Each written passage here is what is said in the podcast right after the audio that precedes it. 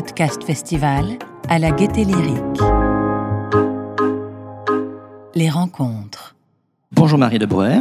Bonjour, bonjour tout le monde. Bonjour tout le monde. Merci au Paris Podcast Festival de permettre à cette rencontre euh, d'avoir lieu. Euh, je m'appelle Jérémy Clay, j'anime le podcast Sens Créatif. Et donc aujourd'hui, je suis très très heureux de pouvoir discuter avec toi, Marie. Marie qui a créé euh, le podcast Comment tu dates et qui co-anime le podcast Tourista, dont on pourra discuter aujourd'hui. C'est ça, tout à fait. Alors pour, j'imagine que la plupart des gens qui sont là te connaissent déjà, on imagine. Alors on lève la main, qui me connaît? Wouhou Ok. Alors pour les trois personnes qui ne te connaissent pas, est-ce que très brièvement tu pourrais te présenter? Bien sûr, eh bien, euh, je suis journaliste euh, et autrice de documentaires, euh, réalisatrice aussi, je commence doucement. Et donc, moi, mon sujet de base, c'est la grossophobie. Et c'est très bizarre de s'entendre raisonner comme ça. Impressionnant, hein? C'est un peu, un peu impressionnant. J'ai l'impression que je suis Céline Dion, qu'il faut que je change de tenue. Euh, donc oui, euh, je parle de grossophobie sur les réseaux et j'ai fait un documentaire en 2020 qui s'appelle La grosse vie de Marie, qui a été diffusé sur France TV slash. Et de ça, euh, eh bien, créer du contenu sur Internet et faire des films de société, c'est devenu mon métier, quoi. Ouais. Et qu'est-ce qui t'a donné envie du coup de devenir une personnalité publique sur le sujet? En fait, je, suis devenue une personnalité publique euh, bien après le documentaire, euh, mais je pensais pas que me, montrer allait apporter autant euh, d'audience, même si ça m'a ravie et j'étais trop contente, mais c'était pas le but à la base. C'est juste que sur un sujet comme celui-ci, c'est très compliqué d'en parler sur Internet sans se faire insulter de tous les noms. Et, et du coup mon propre, ma propre histoire, en fait, je, je, je, la maîtrise et je savais que je pouvais encaisser. Donc, c'est pour ça que je voulais aussi apporter mon témoignage sur certains sujets euh, pour, euh, pour euh, voilà, parce que parce que c'est un sujet compliqué et donc de filmer des gens qui l'ont vécu, c'est les exposer eux aussi. Mmh. Et donc, en fait, j'ai pris pour eux toutes ces insultes super. Mais après, j'ai eu surtout beaucoup, beaucoup, beaucoup, beaucoup de, de, messages méga positifs et tout. Donc, c'était c'est trop agréable, quoi. Moi, je suis suivie que par des gens trop gentils, donc c'est c'est c'est cool. Mais je ne sais pas s'il y avait euh, à ce moment-là déjà l'envie d'être une personnalité publique. Après, me mettre en scène est assez naturel pour moi. Euh, me filmer, j'aime bien. Euh, voilà. Bah D'ailleurs, par la suite, tu as créé donc, cette mini-série humoristique sur YouTube, Un mari pour Marie. Tout à fait. Est-ce que tu peux aussi un tout petit peu nous en parler? Bien sûr. Un mari pour Marie, c'était pendant le confinement. J'ai commencé en me disant ça fait euh, depuis que j'ai 12 ans que je me dis je vais trop faire des vidéos sur YouTube euh, comme euh, les autres. Et, et, là je me suis dit bon j'ai vraiment rien à faire. Mon documentaire il est en stand-by parce que bah on est confiné. allez je vais faire des vidéos et tout. Et je faisais des vlogs de confinement. Donc en fait ah des vlogs où il se passe rien puisque on faisait rien. Vous vous rappelez cette époque? Et, et à un moment, je fais un épisode où je me dis, bah les gars, je vais aller sur Tinder, je vais aller sur les applis de rencontre pour euh, chercher un homme et, je, vanne les profils, quoi. Et donc de ça, j'ai fait une série, petite série, un mari pour mari. En gros, je me filme en train de regarder des profils euh, d'applications de rencontre et je me fous un peu de la gueule de, par exemple, les mecs qui mettent que leurs abdos en photo, par exemple, ceux qui font euh, la, pour la centième fois la même biographie en mode on se dit qu'on s'est rencontrés à la bibliothèque. Et donc voilà, j'ai fait des vannes sur les gens. Et euh, c'est ça, un mari pour mari. Et ça, c'était produit entièrement indépendamment, tu l'as fait Ah ouais, c'est filmé à l'iPhone et c'est une pote à moi qui montait parce qu'elle est adorable. Et je lui ai dit, je t'en devrais une bonne. Du coup, c'est elle qui a monté ensuite Comment tu dates. Je Maintenant, ah, je te rémunère. Excellent. mais d'ailleurs, j'ai l'impression que, tu me corriges si je me trompe, mais que Un mari pour mari, c'est peut-être un petit peu la genèse de Comment tu dates. Ouais, ouais, ouais complètement. Euh, un mari pour mari, ça restait super anecdotique en termes de gens qui regardaient. Hein, c'était petit, quoi. Mais euh, je savais que j'aimais bien parler de ce sujet-là, quoi, de parler d'amour, de parler de dating, parce que moi j'ai une vie euh, catastrophique en la matière et que euh, je suis extrêmement mal à l'aise et maladroite et bref, je me suis dit tiens et les autres qui sont différents dans la société, ils font comment? Euh, et, voilà comment est né Comment tu dates après. On dirait pas que tu es mal à l'aise. Ouais, bah, en fait je suis à l'aise à peu près tout le temps, sauf euh, au moment de faire ah, est-ce qu'on se plaît? Ah non. Et je m'en vais très vite euh, par une petite porte. du, coup, on y est, comment tu dates? Est-ce que tu peux un petit peu nous, nous parler du projet? Comment il est né? Qu'est-ce que c'est pour les trois personnes qui n'en ont jamais entendu parler? Donc, Comment tu dates, c'est une série de 12 épisodes euh, où je pars à la. Enfin, pas je pars à la rencontre, j'interview des personnes euh, invisibilisées médiatiquement, socialement.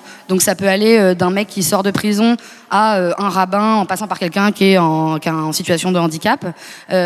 Sauf qu'au lieu de leur demander alors la prison, c'était pas trop difficile, qu'est-ce que t'as fait? Je lui demande alors as-tu eu des rapports sexuels pendant 8 ans quand tu étais en prison? Donc en fait, c'était juste de ne pas leur parler de ça, même si évidemment ce, ce, ce, cette raison pour laquelle ils sont invisibilisés peut compliquer ou non euh, leur, leur vie de dating. Donc voilà, c'était ça euh, l'idée. Donc il y a 12 épisodes et c'est en podcast en version un peu longue, mais c'est aussi en vidéo, c'était filmé en plateau euh, sur, sur Instagram tout, tout bêtement. Ce que je trouve intéressant dans ta démarche, c'est que, euh, un peu pour faire le lien avec un mari pour mari, c'est que dans un mari pour mari, tu parlais de tes difficultés en termes de dating en tant que femme grosse, et puis donc marginalisée. Et puis, pour comment tu dates, tu as donné la parole à d'autres personnes marginalisées, hein, euh, comme, euh, prenons les personnes bipolaires, handicapées, un rabbin, asexuel, trans, tout ça. Ouais. Et c'est hyper intéressant, du coup, la, la transition de, de vouloir mettre vraiment la lumière sur ce sujet qui te touche, mais sur d'autres minorités. C'est ça. Et surtout qu'il y a des spécificités en fait. Pourquoi est-ce qu'une meuf grosse, c'est- ça peut être compliqué la vie amoureuse C'est euh, selon certains euh, stéréotypes, euh, voilà, des certaines violences qu'on peut vivre, qui sont pas du tout les mêmes qu'une personne en situation de handicap, qui sont pas du tout les mêmes que quelqu'un qui est asexuel par exemple. La sexualité, c'est une ressentir de désir sexuel pour personne, pour celles et ceux qui ne savent pas.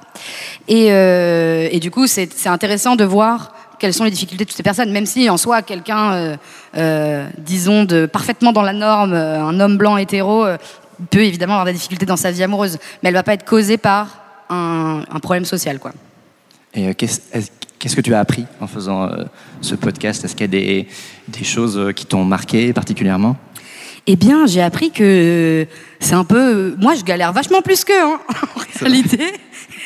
Ouais, je me disais peut-être que j'allais euh, faire face à des euh, personnes qui avaient euh, une grande détresse émotionnelle, etc. Et en fait, pas tant, c'est beaucoup plus nuancé. Et c'est ça que j'ai trouvé trop cool. Je me suis dit, ah, c'est chouette. je pense que monsieur et madame tout le monde peut se dire, oh là là, qu'est-ce que ça doit être difficile de dater quand on est en fauteuil roulant, oh là là là là. En réalité, bah, elle, elle m'a expliqué que pas tant, que oui, ça, ça, ça coupe un peu le, le, le, le- la vie de dating avec plein de gens. Il y a plein de gens qui, qui vont bloquer complètement, mais qu'en soi, euh, quand t'es un peu bien, euh, t'es un peu bien dans ta peau, bah ça, ça, ça marche aussi. Donc j'ai, j'ai- ce que j'ai appris, c'est qu'il y avait beaucoup de nuances, quoi. Ouais. Et euh, est-ce que tu peux nous parler aussi de l'origine du projet? Certes, tu le portais, mais tu me disais aussi en, en off qu'il y avait toute une équipe derrière. Ouais, bien sûr. Euh, et ben en fait, on s'est posé avec. euh, moi, ça fait deux ans que je travaille avec une boîte de production qui s'appelle Trois jours de marche. Et, euh, eux, ils font principalement des films de genre euh, fiction, donc rien à voir, des films d'horreur, quoi. Et, mais euh, c'est mes copains, je les aime beaucoup, et, on s'est un peu posé en se disant bon, eux, ils travaillent souvent avec le CNC Talent. Ils savent que, savaient que moi, j'étais un peu dans une impasse où je savais pas où je voulais me diriger. Est-ce que j'allais continuer à écrire pour d'autres gens et, voilà gagner de l'argent, ou est-ce que je pouvais monter un projet à moi? Et on s'est, on s'est posé avec mon producteur, on s'est regardé, on a dit qu'est-ce qu'on peut faire? Et, euh, et comment tu dis, il était né comme ça en réfléchissant. euh, euh, lui est juif et du coup il disait ah ça m'intéresse de savoir les rabbins comment ils datent. Ah Donc oui, c'était oui. le premier épisode, c'était C'est le premier que j'ai écouté, c'est sur- surprenant d'ailleurs. Un des persos les plus difficiles à trouver d'ailleurs. Ah, J'imagine. Mais et de là, on a essayé de décliner le concept et on a demandé du coup le CNC Talent, Mm. qui aide les créateurs et créatrices sur Internet. Et avec ensuite, on est allé chercher un partenaire. On a demandé à toutes les applis de rencontre évidemment, et c'est Tinder qui a, qui a dit euh, Banco, euh, nous on aime tout, euh, vous changez rien, voilà, faites, faites. On fait, Mais c'est- une question que je vais te poser justement. Je pense que dans le milieu du podcast, il y a beaucoup cette question récurrente autour de la monétisation. et donc, tu as bossé avec Tinder. Donc, alors certes, j'entends, ça s'est bien passé, c'est formidable. Mais du coup, comment comment t'as fait Comment t'as fait pour les approcher Comment Parce qu'il y a peut-être des apprentis podcasteurs ou même des podcasteurs euh, vétérans dans la salle qui se disent euh, punaise, moi j'aimerais bien aussi. euh, et c'est parfois Ouais. compliqué, même quand on fait un truc qui tabasse, quoi. Euh, eh bien, c'est déjà l'avantage d'avoir une boîte de production, c'est que eux, c'est leur métier de, de, de trouver les financements pour. Donc Ouais. c'est quand même eux qui ont fait les démarches de de- de- d'envoyer des mails, des dossiers, etc. Et donc À ta euh, place, c'est pas toi qui l'as voilà, fait. c'est ça. C'est pas moi qui l'ai fait. Ouais. Et euh, et l'autre avantage d'un partenaire comme Tinder, et peut-être que c'est vers ce genre de partenaire qu'il faut se diriger aussi, c'est que ils n'ont pas besoin de visibilité Tinder. C'est déjà les leaders sur le marché. euh, eux, ils- ce qui les intéresse, c'est justement euh, dans leur communication de montrer qu'ils ne sont pas des énormes tocards, euh, parce que quand même Tinder c'est controversé comme comme entreprise pour mille et une raisons. Et, et donc eux, ils sont dans une démarche de voilà montrer de la diversité, etc., etc. Donc en fait, ils avaient aucune demande. Moi, je suis arrivée avec un projet, je leur ai dit, il changera pas pour vous, quoi. Par exemple, il y a deux épisodes qui sont pas sponsorisés par Tinder, mais qui ont été quand même financés par euh, la marque. C'est-à-dire, ils ont dit, on vous donne le budget pour réaliser cet épisode, mais nous, on veut juste pas être mentionné parce que euh, le travail du sexe, par exemple, c'est banni sur l'application, donc c'est compliqué pour nous que cet épisode-là euh, soit floqué Tinder. Et c'est charmé, quoi. C'est-à-dire que j'ai pu, il aurait pu dire, bah, ces deux épisodes-là, changer, trouver un autre profil, comme ça, c'est aussi Tinder. Ouais, mais pas vrai. du tout, quoi. Donc je les ai approchés vraiment, c'était au culot, hein, un petit mail euh, avec un petit dossier un peu euh, tout rose, flashy, euh, qui fait coucou, c'est moi. Et après, on a eu rendez-vous avec eux et ils étaient partants hyper vite. Mais c'est rare que ça se passe comme ça. Et le fait que, comme tu disais, euh, c'est un- euh, ils sont un peu controversés, ça t'a pas posé problème? Bah non, parce que en fait, je peux pas non plus être hypocrite sur euh, le fait que tout le monde l'utilise et que euh, justement, je me dis que s'ils financent ce genre de projet, c'est aussi une volonté d'évolution. Et en vrai de vrai, Tinder euh, met en, place des choses pour euh, évoluer, et notamment. Par, euh, par Comment tu dates, l'objectif était aussi de donner par exemple des, des clés de conseils, mais Ouais. pas des conseils. euh, parfois, je donnais des conseils un peu bateaux, genre euh, souriez sur vos photos, ok. Mais par exemple, quelque chose qu'on ne sait pas, c'est que il vaut mieux rester sur l'application quand on parle avec quelqu'un que d'aller ensuite sur WhatsApp, parce que s'il y a un problème, Tinder peut prendre en charge la plainte, le problème et, et- et attaquer un utilisateur. Alors que si on sort et qu'on va sur WhatsApp, on peut pas. Et ça, je, je pouvais le dire. Ouais. Je devais aussi faire de la prévention. Voilà, euh, Tinder, il y a tellement tout le monde qu'il y a aussi les gens tordus. Mm. Et donc, euh, donc, il faut euh, faire de la prévention, quoi. Ouais. Donc, Ouais. je trouvais ça chouette. Et Tu me parlais des personnes du coup que vous avez choisies et que Tinder était genre bon, pas nous sur ce- cela. Euh, comment comment vous avez fait votre sélection? Bah, j'ai réfléchi. C'était, c'était. Euh, en vrai, de vrai, ça fait un peu. euh, Enfin. comme il y a tellement de profils différents, ça fait un peu bon bah on a mis un rabbin handicapé, un machin. Enfin, ça fait un peu mauvaise vanne quoi au début. Mais c'est un peu comme ça que je me suis posée. Je me suis, je me suis dit bon. euh, après, il y avait plein d'autres profils potentiels qui n'ont pas, euh, qui ont pas vu le jour, mais parce que euh, voilà, il fallait faire des choix. Mais euh, donc je sais pas, j'avais une vingtaine d'idées. Et c'est les, les, les 12 personnes que j'ai réussi à rencontrer avec le feeling où je me suis dit, ah, ok, cette personne a quelque chose de chouette à raconter. Mais j'ai vraiment fait genre, qui est-ce qu'on voit le moins dans les médias en général Ouais. Bon, bah, ça, ça. Ou qui est-ce qu'on voit mal? C'est-à-dire, par exemple, les travailleuses du sexe, c'est toujours euh, le- les mêmes reportages, les mêmes histoires. Pff, Pareil pour les, per- les anciens détenus, euh, c'est toujours euh, comment on s'en sort de la prison et tout. euh, et c'est important que ces sujets-là soient abordés, mais je veux dire, à un bon moment, c'est relou, quoi. Donc, c'est comme ça que j'ai choisi. Je l'ai pas vu dans la liste de l'ancien détenu sur C'est l'épisode 2. Ah ouais, voilà. pour moi. Il est très drôle. Ah ouais. Mais justement, j'allais te demander, est-ce que tu as deux épisodes vraiment marquants que tu pourrais un petit peu nous, nous raconter? Euh, Alors attends, je réfléchis. Deux épisodes un peu marquants. Bon, C'est comme choisir euh, lequel de ses enfants on préfère, hein, c'est horrible, hein, mais euh, Non, j'ai des, des épisodes. bah, je pense que l'épisode euh, avec l'ancien détenu, justement, c'est un, bon exemple de vraie connexion où, euh, bah voilà, moi, c'est des personnes que j'ai au téléphone. Euh, euh, je sais pas si elle est, là, je vais peut-être pas la montrer, mais il y a une euh, Jeanne qui est la, jeune fille bipolaire. On direct, elle m'a direct appelé sur Instagram en FaceTime et on a, on a rigolé comme des baleines pendant une demi-heure. Et coup, forcément, euh, quand on a fait l'interview, ça s'est super bien passé. Euh, Il y a eu une vraie, une vraie connexion. Euh, L'ancien détenu aussi, on- on a beaucoup ri euh, sur des sujets parfois qui n'ont rien à voir. Genre, je le vannais parce qu'il est de Marseille et qu'il est pour l'OM. Bon, c'est pas non plus euh, le sujet. Ouais. Mais euh, voilà, je sais pas si je réponds à ta question. non, non, mais euh, c'est- non, non, c'est. Est-ce que tu as des personnes qui étaient aussi un peu réticentes Tu sais, parce que c'est vachement intime euh, finalement le sujet que tu abordes. Ouais. On a l'impression quand on t'écoute que c'est hyper léger, enfin quand on t'écoute là et quand on écoute le podcast que ça coule de source, que ça c'est. Mais est-ce que dans le, le casting, dans la sélection, quand t'approchais, il y avait des personnes qui étaient un peu genre, euh, je passe mon tour ou que Ouais, qui avaient besoin d'être complètement. rassurées ou... Complètement. Euh, les deux profils qui ont été plus difficiles à avoir sont les profils religieux, donc euh, une femme qui porte le hijab et un rabbin. Le, le rabbin, c'était difficile parce qu'il y a mille et un courants au judaïsme et que euh, forcément les courants les plus orthodoxes sont peut-être un peu plus frileux euh, Oui, ouais. euh, sur ces sujets-là. Et je suis tombée sur Émile qui, qui est su- supra ouvert d'esprit et qui était, qui était OP direct. mais voilà, ça a été vraiment le, le dernier que j'ai trouvé une semaine avant le tournage et tout. Ah ouais, d'accord. Ouais. Donc alors que c'était la première idée quoi. Donc on a vraiment mis du temps à, à le trouver. Et la jeune fille qui porte le hijab, bah, parce que forcément c'est, enfin je pense que les femmes voilées c'est les femmes qui sont le moins visibles de tous les médias et donc Oui. forcément c'est compliqué de, de, de- d'arriver sur un plateau comme ça genre hey raconte-moi ta vie. Et, euh, et finalement euh, finalement j'ai trouvé quelqu'un qui était enfin, une jeune femme qui était trop cool et mais pareil j'ai, mis du, j'ai mis du temps. Et le troisième truc, troisième profil qui du coup n'existe pas, euh, je voulais faire un épisode de comment tu dates quand t'es senior, en gros 70 Ah oui. et plus. Ah bah ouais. Puisque pareil, médiatiquement, il y a plein de gens qui se disent oh là là, mes grands-parents ils ne font plus l'amour. Si. Sachez que si.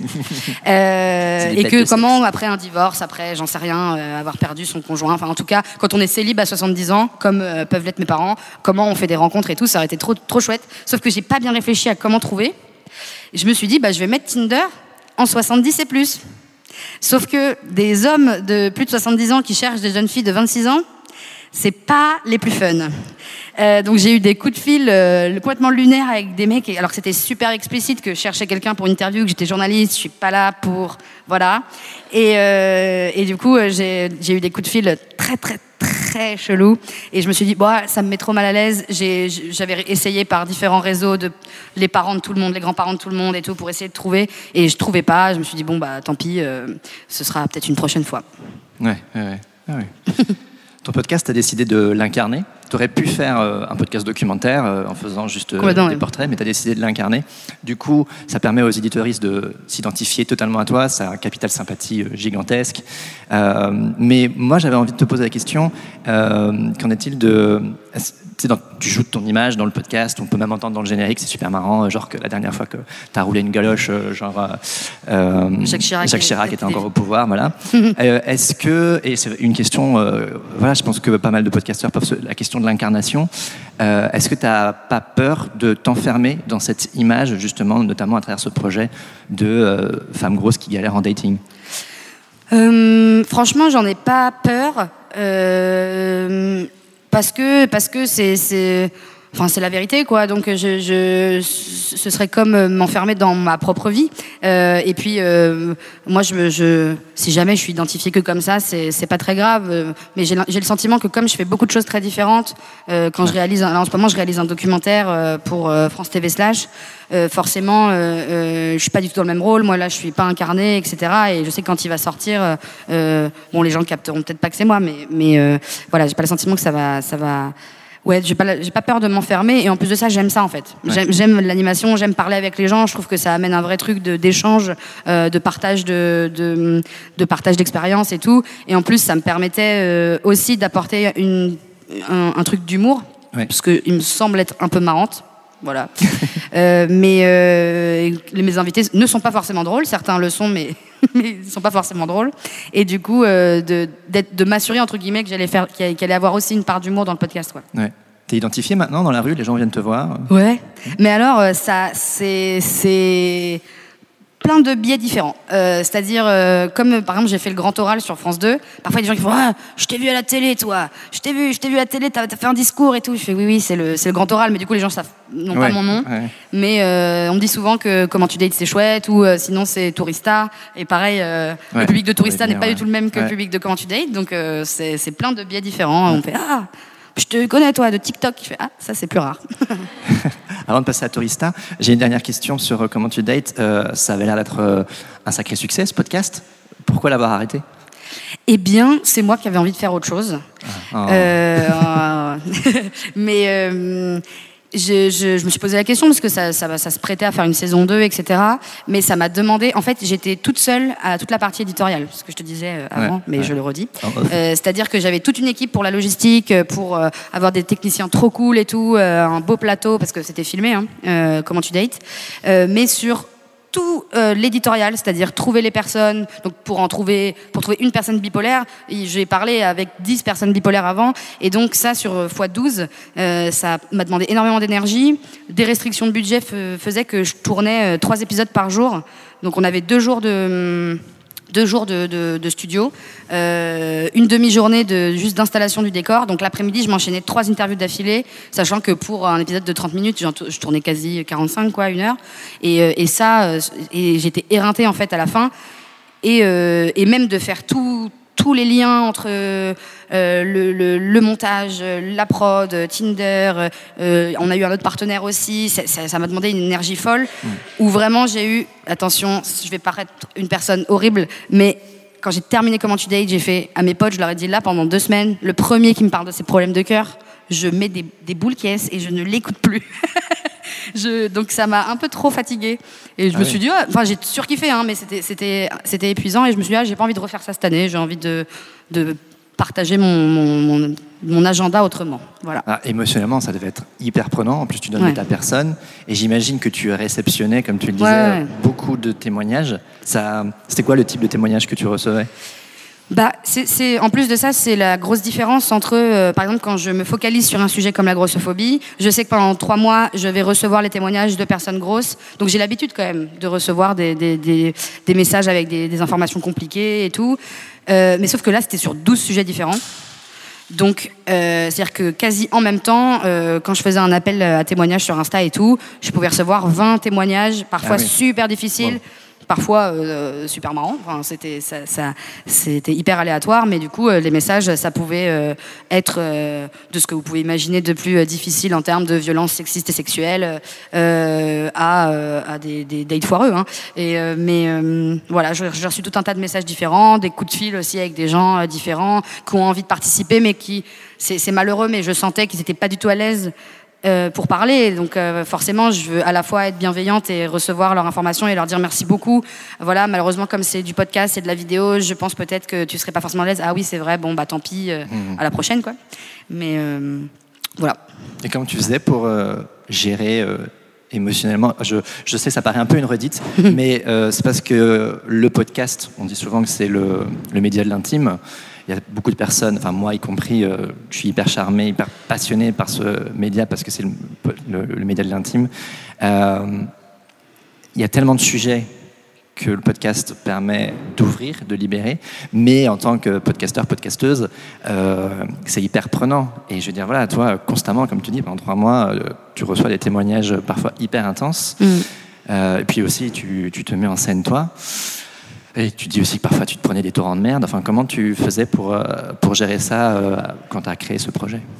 Euh, Les torrents de merde, j'ai toujours pas compris comment je les gère. Franchement, je je sais pas d'où ça vient, mais globalement, j'ai quand même une tendance à me réfugier dans l'humour.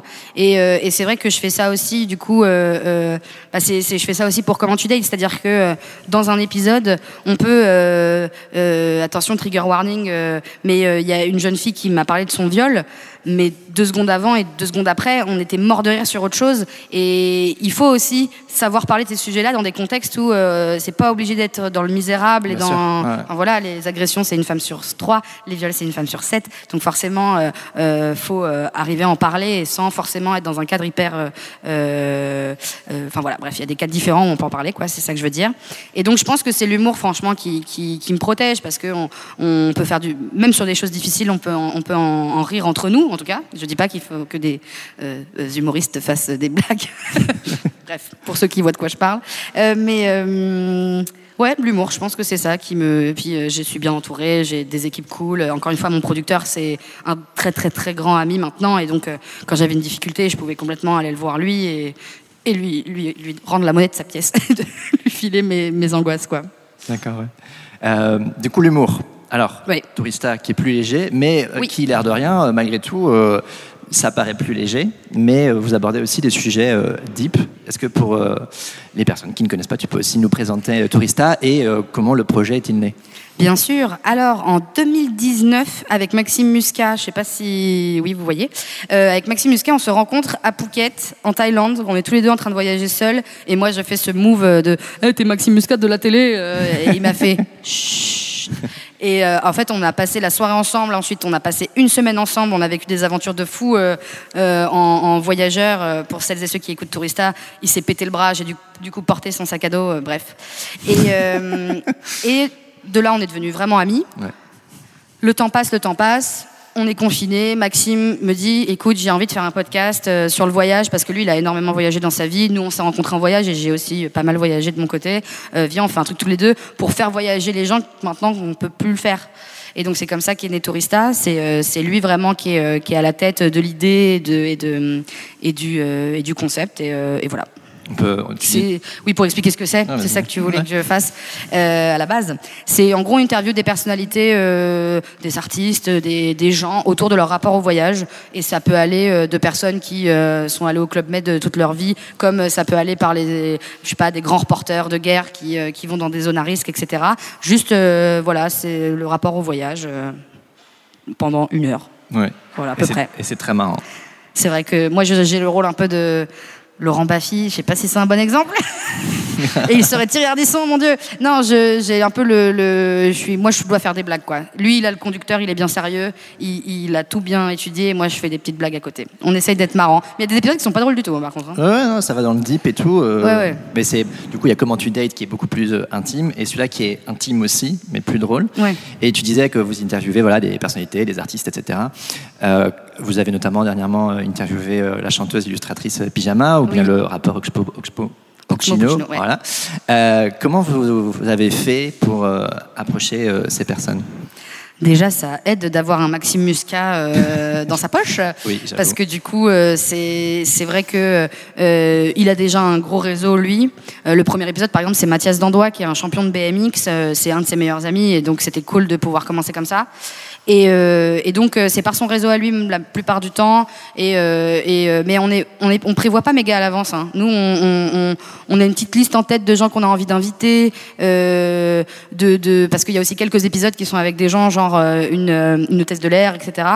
Et donc, on a cette petite liste en coin. Et puis, d'une semaine à l'autre, on fait Je propose à telle personne? Je dis Oui, Maxime, propose. Et donc, on envoie des DM Insta. Et parfois, ça fait un an qu'on essaie d'avoir des gens qui, qui disent Ouais, ouais, ouais. Tu peux dire un euh, nom Ça fait un an que vous essayez qui? Ah non, je, Tu vais pas dire. Je vais Ah, pas ok, dire. ok, On n'aura pas d'exclus. Non, mais en plus, c'est pas non plus euh, les plus grands voyageurs euh, du monde. C'est pas genre on essaie d'avoir Thomas Pesquet parce qu'il a fait le voyage le Ce serait fou. ouf. Ce serait tellement bien. Eh Ouais, ouais. Ben, on aimerait bien, on aimerait bien. Je sais pas comment on peut euh, aborder. Si quelqu'un a le 06 de Thomas, n'hésitez pas. Venez lui parler à la fin. Et euh, du coup, c'est est-ce est-ce que tu dirais que c'est- bah non, c'est une évidence, c'est une question rhétorique, mais euh, c'est parce que Maxime connaît beaucoup de gens que ça permet de rentrer dans les petits papiers. euh. Ouais, ouais, clairement, je pense que je pense que c'est le fait qu'il travaille sur euh, sur le web depuis. euh, Enfin, il fait partie des premiers. Hein. Euh, J'ai d'ailleurs un selfie avec lui quand j'avais 17 ans parce que quand j'étais j'étais ado, lui, il était déjà médiatisé. Il faisait des trucs pour 20 minutes, il faisait des trucs avec Cyprien et tout. Et donc forcément, son réseau aide et puis le réseau du réseau parce que alors moi, c'est un truc qui me saoule un peu dans le podcast discussion, c'est qu'il y a beaucoup d'entre-soi. Quoi. Chacun s'invite à son podcast et et donc moi j'ai dit à Maxime, par contre, on fera pas ça. Forcément, il y a des gens qu'on retrouve, euh, je sais pas, genre Julien Méniel, évidemment que euh, il est dans le pod- dans le Floodcast, euh, c'est son frère, quoi. Donc évidemment qu'il y a des des, des, des personnalités qu'on retrouve, mais on a aussi envie d'aller euh, un peu ailleurs. Je sais pas, Maï Ua qui est Mmh, ouais, qui est un des épisodes ouais, super. super intenses de Tourista. C'est une réalisatrice de documentaires et elle organise des des comment on appelle ça? Des. Enfin, c'est son, c'est son mec qui fait ça? Ouais, avec son mec, ils, ils font des séjours d'ayahuasca, qui Ouais. est une qui est le psychotrope le plus euh, puissant, Puissant, euh, ouais. au monde, quoi. Et en fait, Maxime a fait euh, a fait ça avec elle, et du coup, ils racontent tous les deux ce, ce, ce voyage. Et Mayua, il n'y a pas forcément beaucoup de gens qui savent qui elle est, mais elle fait des documentaires absolument Ouais, majestueux et magnifiques. Les rivières et Les Make Me. Voilà. Trop fort. Et est-ce que du coup, par exemple, dans cet épisode-là, qui est le premier de Tourista que j'ai écouté, parce que je connais Ah, Maï, elle, est aussi incroyable. passe- elle est aussi passée sur Sens Créatif. Euh, J'adore cette femme. Voilà. Maï, si tu m'écoutes. Euh, On t'embrasse. Voilà. Mais voilà, du coup, c'est plus l'histoire de, Maxime et Maï, alors que to- toi, euh, bah, tu, tu connaissais déjà Maï auparavant, j'imagine que tu connaissais son travail. Ouais. Comment, du coup, c'est quand tu as la connivence entre les deux et toi, tu. Bah moi du coup j'avais un petit peu le rôle de, de savoir ce que c'est en fait parce que euh, moi je je, je je sais je savais pas c'est qu'est-ce que l'ayahuasca euh, comment ça fonctionne. Et en même temps il faut aussi euh, pas trop embellir ce, ce- cette plante. Enfin il faut il faut rester donc Franchement, moi j'étais en fait j'étais spectatrice de mon propre podcast où c'était super intéressant et, et joli à entendre et en même temps curieux et, euh, et, et j'essayais d'apporter un peu des questions euh, pour les gens qui, qui comprennent pas quoi, qui euh, vous dire non mais attends ça fait flipper votre truc quand même euh, vous devenez zinziflex, euh, vous vomissez, enfin c'est quand même Ouais. un peu intense de vomir en buvant un truc et de se faire caca dessus pour certains. Super l'ayahuasca. Et la suite de Tourista, vous voyez ça comment? Eh Parce bien- que bon, comment tu dates, c'est fini, il y a eu un début, une fin. Comment Voilà. tu dates euh, Eh bien, la suite de Tourista, c'est vrai que on est, euh, ça fait plusieurs mois, on n'est pas complètement euh, inconscient avec Maxime sur euh, euh, l'été qu'on vient de passer, comme disent tout le monde à la télé, mais c'est-à-dire les conséquences écologiques du voyage. Et, et donc, par exemple, cet été, on a fait les vieilles charrues. Mhm. C'est un truc qui a rien à voir en fait avec le voyage propre, mais ça a à voir avec l'aventure, avec le vivre ensemble La et tout. tournée aussi. Voilà, donc d'a- d'aller en festival, il y a la tournée des artistes, et du coup, on a, on a fait des épisodes spéciaux pour les, avec les vieilles charrues où on, on- on- voilà, on, on raconte autrement et on est en Bretagne, et euh, voilà, c'est, c'est- ça reste. euh, Ah, C'était fun. euh, comment C'était fun. C'est super fun, mais du coup, on a envie de peut-être pas moins donner. Enfin.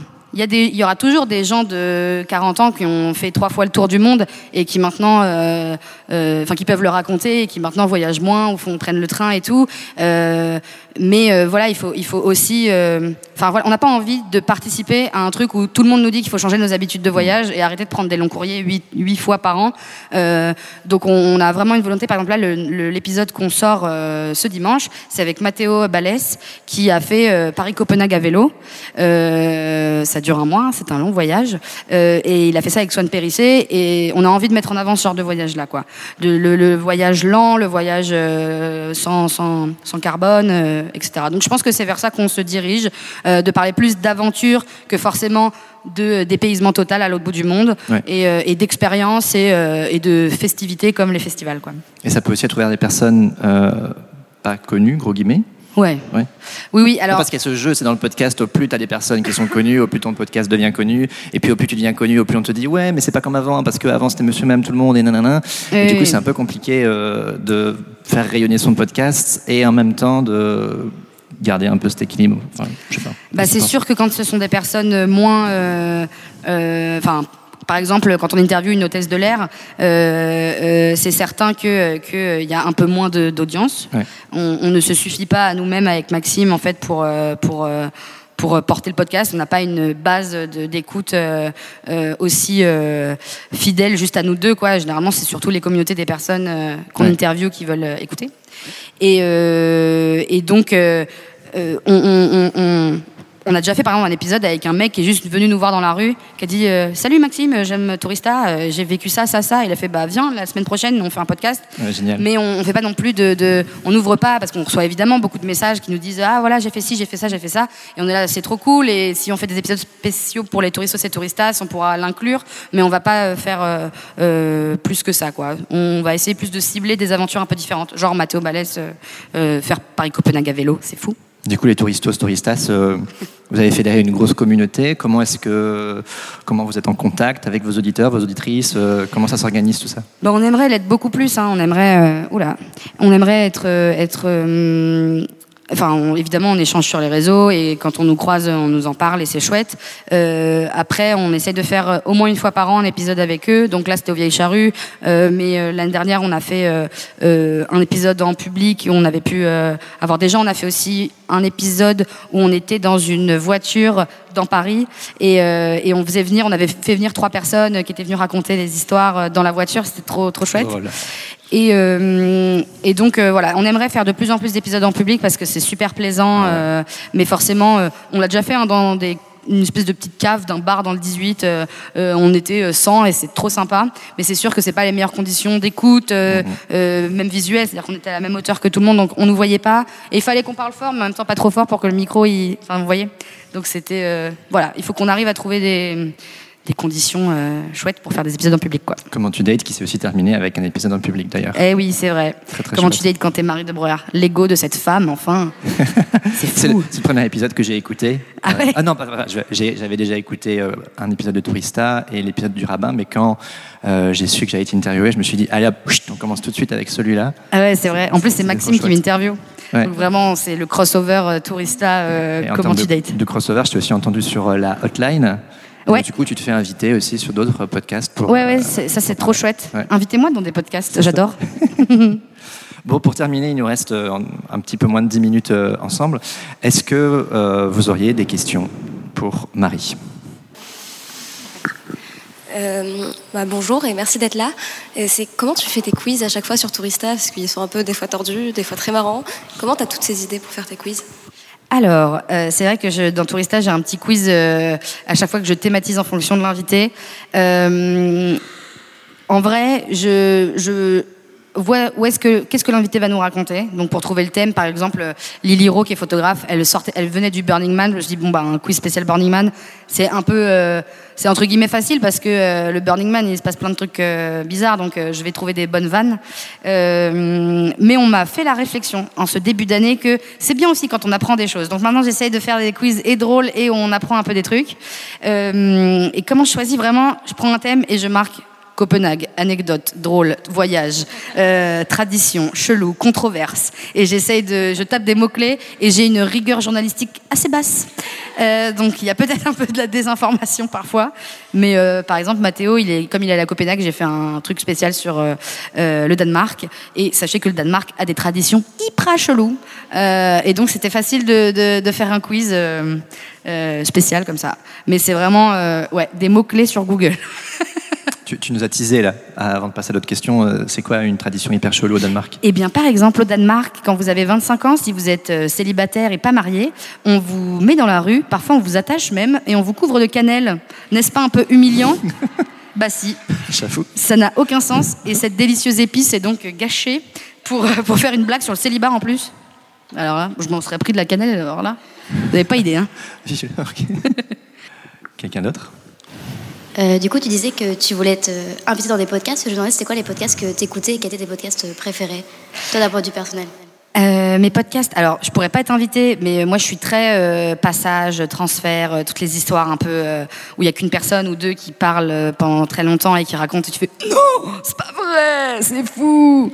Non, le, le gros goal, ce serait que SML m'invite à, à bientôt te revoir. Euh, je la connais un petit peu, on s'entend super bien. Euh, c'est pas elle qui s'occupe de la programmation euh, de son, enfin voilà, elle est avec France Télé et tout. Donc, mais qu'est-ce que je kifferais À bientôt de te revoir, c'est un peu dans mes goals. Quand je serai invitée à bientôt de te revoir, j'aurais, j'aurais checké un truc parce que j'écoute SML, j'écoute ce qu'elle fait depuis que j'ai, quand elle faisait l'émission avant. Enfin, je suis archi fan de ce qu'elle fait. Et euh, je sais pas si c'est enregistré, ça va être diffusé quelque part ou je peux donner des infos euh, private. je crois, je crois que c'est enregistré. Ok, alors je ne dis rien, mais je vous le dirai après en off. Mais, euh, mais SML, qu'est-ce que je disais? Ouais, donc à bientôt de te revoir. Euh, j'écoute, j'écoute pas mal, enfin j'écoute en fonction des invités. Et, euh, et sinon, euh, ouais, en ce moment, je suis très passage, mais du coup, j'ai tout écouté. Euh, transfert, comme j'ai j'ai attendu, euh, il, doit m'en manquer, mais il y en a tellement que parfois, voilà, je suis un peu déçue. J'ai envie d'avoir une histoire de fou et j'ai une histoire où je fais, bon, ça va. Donc euh, voilà, c'est un peu les podcasts que j'écoute. Euh. Une autre question? Salut.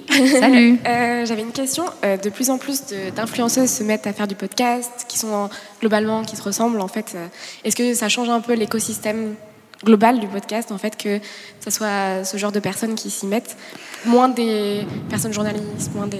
Ouais. Est-ce que tu penses que Euh, franchement, je sais pas trop. Là, j'ai vu que la situation, bah, j'ai écouté, Ouais, euh, écouté Canapé 6 places, ouais. pas écouté, c'est- Moi, je suis très Léna situation, je suis très fan. Donc, j'ai très peu de recul, euh, même si je sais qu'elle est imparfaite, mais quand même, elle est très très forte. hein. Et euh, donc, euh, j'apprécie, moi, sa manière de parler, je la trouve super touchante. Euh, je sais pas trop qui d'autre euh, se mettent au podcast. Déjà, si les influenceurs et influenceuses se mettent à faire du podcast, ça veut dire que vraiment, c'est un terrain fertile. Alors que je pense qu'il y a. Enfin, nous, quand on a lancé Tourista, on nous a dit Mais il y a bien trop de monde. Pourquoi vous lancez sur un projet de podcast? Vous ne serez jamais écouté. Et on a fait Ah, bah tant pis, au pire, on gagne pas. Enfin, ce qui est le cas, on gagne pas d'argent avec Tourista, mais, mais ça reste chouette. Euh, Est-ce que ça change l'écosystème? J'en sais rien. Je pense que elles vont s'ouvrir à un autre public et que en même temps, euh, les gens qui veulent du podcast euh, un peu plus, euh, enfin, j'en sais rien. J'allais dire sérieux. Je sais pas si c'est une différence de sérieux, mais euh, euh, auront toujours la possibilité de- de- d'y avoir accès. Quoi. Je sais pas si elles vont faire de l'ombre au reste. Tu as un avis peut-être plus éclairé que le mien euh, Non. sur ça Non. C'est toi. c'est peut-être pas la même cible aussi. euh. Oui, oui. Et, et peut-être que ça va ouvrir à un public qui a l'habitude d'être très TikTok, Insta, machin, d'aller écouter des podcasts et du coup apporter des nouvelles personnes euh, là-dessus. hein. Faut... Est-ce que je suis un peu trop optimiste? Certainement. Mais euh, voilà. Une toute dernière question peut-être? Bonjour. Salut. Euh, Est-ce que tu aurais des conseils à nous donner sur la façon d'interviewer euh, les personnes que tu accueilles sur ton podcast? Et euh, c'est-à-dire comment faire ressortir le- ce, qui, ce qui est saillant en fait dans leurs histoires? Parce que j'imagine que du coup, comme tu es journaliste, ça aide. Mais euh, parce que c'est des gens qui sont pas faits pour ça et pour raconter. Donc Ouais. comment tu fais justement? Euh, forcément, il y a quand même une, une sorte de, de- de sélection avant aussi, de voir. Moi, quand je suis au téléphone, euh, j'ai toujours la personne au téléphone avant de l'interviewer, pour entre guillemets, sans qu'elle me raconte déjà son histoire hors micro, que euh, je sente qu'on a une vibe. Ça veut pas dire que la personne s'exprime parfaitement et machin, mais que voilà, je sens qu'on est à l'aise et que ça, ça, ça va, ça va être fluide, quoi. Et, euh, et ensuite, pendant l'interview, franchement, être très à l'écoute. Euh, moi, je, prépare assez peu en réalité euh, euh, mes questions. Je- je- J'ai quand même un petit fil rouge, je sais ce dont je veux parler, mais, parfois la discussion nous mène ailleurs, et donc d'être très à l'écoute de ce qui se raconte et et pas hésiter à, je sais pas comment dire. Je sais pas si j'ai- beaucoup de conseils à donner, mais hum, Franchement, écoutez, je pense que ça, c'est vraiment une erreur que font la plupart des débutants qui interviewent. Les journalistes et tout, euh, euh, mais même, je parle même en documentaire, etc., c'est-à-dire d'avoir un truc, d'avoir sa feuille avec ses questions, et la personne dit un truc et tu fais, d'accord, alors, ma prochaine question. Non, non, c'est pas grave. Si la personne te dit, hop, tu, tu rebondis sur ce qu'elle vient de dire, t'essayes de- d'en savoir plus, t'essayes de... de euh, faut vraiment écouter, quitte à ce que l'interview soit plus longue que prévu. Moi, j'ai déjà eu mon équipe qui me fait genre, Marie? Va falloir que tu fermes ta petite bouche là, euh, on, on doit passer à autre chose. Euh, et j'étais ah, bah, j'étais portée dans la discussion. Euh, je ne dis pas qu'il faut faire travailler euh, les techniciens et les intermittents plus qu'il ne le faut.